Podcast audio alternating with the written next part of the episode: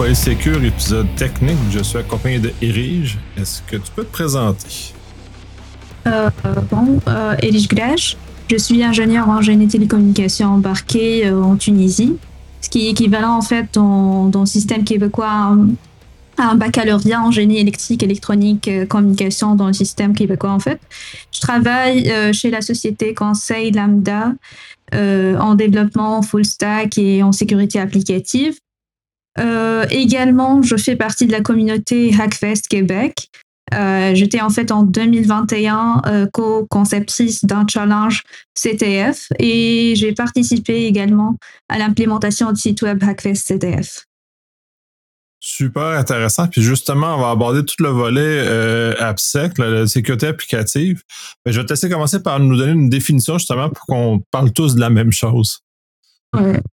En fait, la sécurité applicative, en bref, c'est l'ensemble des activités faites dans le but de garantir que le logiciel est en train d'être développé et sécurisé. Ça, ça, peut simplement inclure le remplacement d'un algorithme de hachage, par exemple, vulnérable, par un autre algorithme de hachage sécurisé, comme euh, MD5, on le remplace par Bcrypt, qui est euh, recommandé par OASP, ou bien tout simplement en intégrant l'utilisation de la validation des entrées dans les applications développées côté client, côté serveur, pour, euh, pour prévenir contre les attaques XSS, cross-site scripting. C'est en gros, c'est le processus consistant à trouver, corriger, euh, prévenir contre les vulnérabilités au niveau applicatif. Donc euh, ça, c'est en gros. Oui.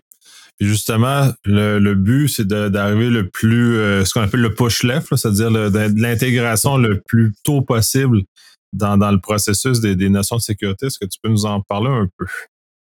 Ouais.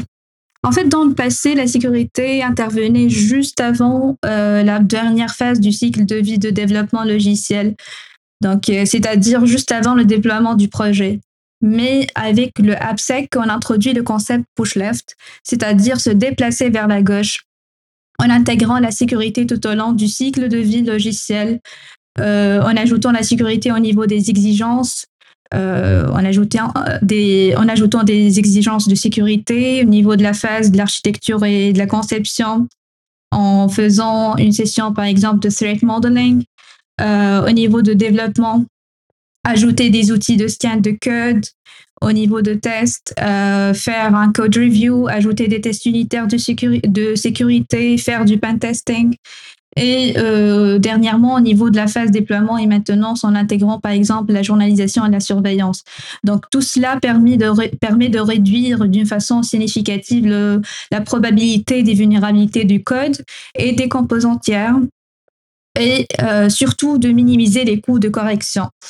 Parce que c'est toujours plus cher de rajouter la sécurité après un incident que de l'intégrer au niveau des premières phases. Donc, euh, Oui, je suis très d'accord parce que pour en avoir vu quelques incidents, euh, les, les, les, dommages causés puis donc l'argent qui est dépensé par la suite est énorme pour justement balayer et nettoyer euh, l'incident autant au niveau du code qu'au niveau du de l'incident lui-même. En, quoi ces outils-là ont des, des présentent des avantages justement pour nous amener à ramener à push left, c'est-à-dire de ramener plus tôt en, en quels, sont les, différents, ça en parle plusieurs, du scan de code, euh, du pentest, euh, des, des meilleures pratiques? en quoi ça, se matérialise? En fait, il y aura, euh, par exemple, dans la phase test du testing, on aura plusieurs types d'outils de scan sécurité qu'on peut intégrer comme, euh, comme les outils euh, SAST, euh, Static Application Security Testing, DAST, Dynamic Application Security Testing. Donc, il y aura plein d'outils à intégrer qui sont, qui sont automatiques. Et il y aura aussi, on peut faire ça manuellement. c'est-à-dire en faisant des, des révisions de code manuelles.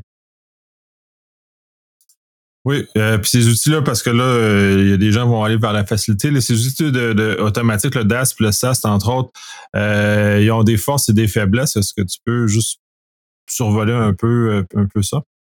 Oui, exactement. En fait, il y aura des, il y a des, des, des, des points forts et des points faibles pour ces outils-là, parce que ces outils-là peuvent avoir des forces positives. Donc, on peut avoir des, des, des, alertes qui sont, qui sont fausses en, fin de compte.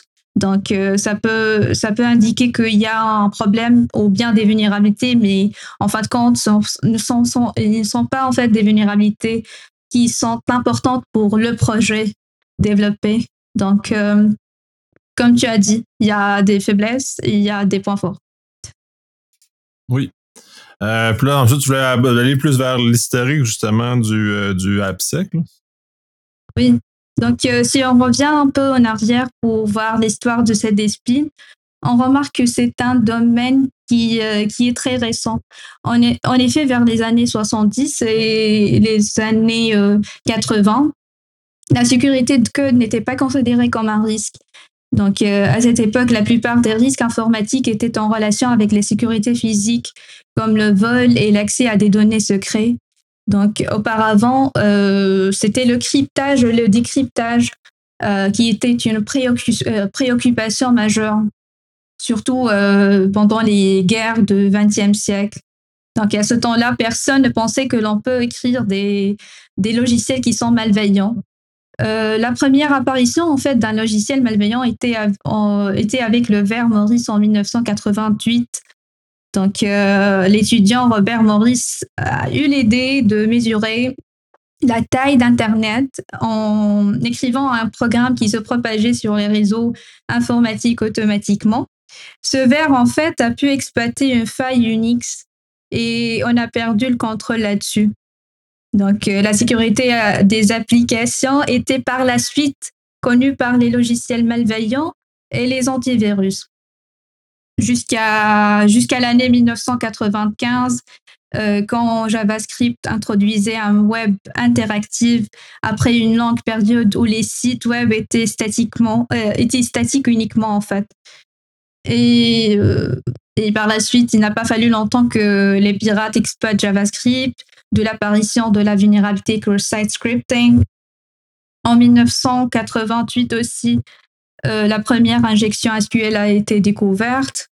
Et seulement au début des années 2000 qu'on a commencé euh, à observer l'apparition des organisations et des outils qui s'intéressent à la sécurité applicative, comme euh, OASP, Open Web Application Security Project, en 2001, qui est une organisation à but non, non lucratif euh, qui a l'objet, qui a comme objectif en fait de rendre le web et les données des utilisateurs plus sécurisés. sécurisés. Euh, OASP est à l'origine de plusieurs projets intéressants d'AppSec, comme euh, le projet phare OASP Top 10, qui couvre les dix principaux risques de la sécurité des applications. Et puis en 2004, le Conseil des normes de l'industrie des cartes de crédit, PCI, a publié la première norme de la sécurité des données, PCI DSS, qui définit les normes de sécurité minimale euh, pour le traitement des données des cartes de crédit.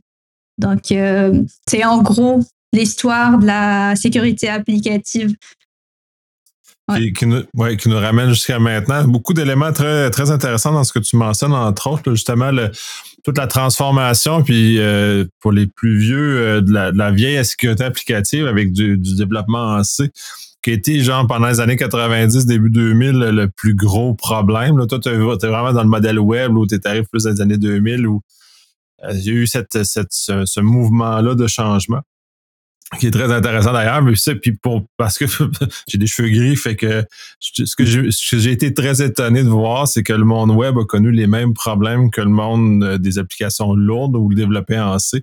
C'est-à-dire que les, les injections, tous ces éléments-là qu'on connaissait, qu'on avait partiellement corrigé au niveau des, applications, se retrouver exactement dans le dans l'application web, entre autres avec les, comme tu mentionnais, les injections SQL, entre autres, qui ont été, et d'autres types d'injections, puisqu'il n'y a pas juste ce type d'injection-là qui existe et qui, euh, qui est assez dommageable et qui se retrouve régulièrement dans le top 10, euh, top 10 OAS. Je connais pas la dernière itération par cœur, mais euh, c'est généralement un élément qui, qui s'y retrouve souvent parce que les gens ne font ne font pas attention à ce genre de choses-là. Donc, c'est très intéressant. Et donc, ce qui, va nous intéresser justement pour, euh, raccorder avec, euh, avec le sujet, c'est que tout le volet web, justement, où les applications sont, sont maintenant typiquement euh, développées dans ce format-là ou avec ce langage-là ou avec tout ce qui, est, ce ce genre de choses-là. Et ça ramène justement à toute l'importance de mettre de la sécurité parce que là, on a un degré d'exposition qui est justement qui n'est qui n'avait jamais été connu avant aussi. En fait, la question qu'on peut poser ici, pourquoi jusqu'à date on continue à écrire des logiciels qui sont non sécurisés, malgré le fait que ces derniers représentent la première cause de la violation des données? Bon, le premier facteur est, dû, au fait que le budget de la sécurité de la plupart des entreprises n'est pas consacré à la sécurité applicative. Aussi, euh, l'équipe de la sécurité, de sécurité est réduite par rapport aux développeurs et à ceux qui sont chargés par euh, les opérations. Par exemple, dans, un, dans une culture de DevSecOps, sur chaque euh, son développeur, on trouve 10 euh, personnes chargées de, des opérations, seulement un membre de l'équipe qui, qui se charge de la sécurité. Euh, un autre facteur qui contribue, qui contribue à ce problème aussi est la formation, et que la formation en sécurité applicative est coûteuse. Même, même si cela est vrai pour tous les types des formations euh, professionnelles, la formation en sécurité est plus coûteuse que les autres formations techniques. Donc, euh, et euh, d'après moi, en fait, la, la, la, plus importante cause de ça est que les universités les écoles euh, d'ingénieurs n'enseignent pas aux étudiants comment créer des programmes sécurisés en premier lieu. Donc, par exemple, le premier exercice qu'on présente aux étudiants, c'est le fameux exercice Hello World. On demande à l'étudiant d'écrire un bout de code permettant à l'utilisateur d'ajouter une chaîne de caractères, de le stocker dans une variable, puis d'afficher le contenu de, cette variable à l'écran. Mais en fait, ce qu'on mis avec cet euh, exercice sont les bonnes pratiques de la sécurité des applications. Tout d'abord en, négligeant la validation des entrées, en faisant confiance à l'utilisateur et, et à oublier de faire l'encodage l'heure de l'affichage. Euh, de, la variable à l'écran. Donc, euh, c'est grosso modo ça.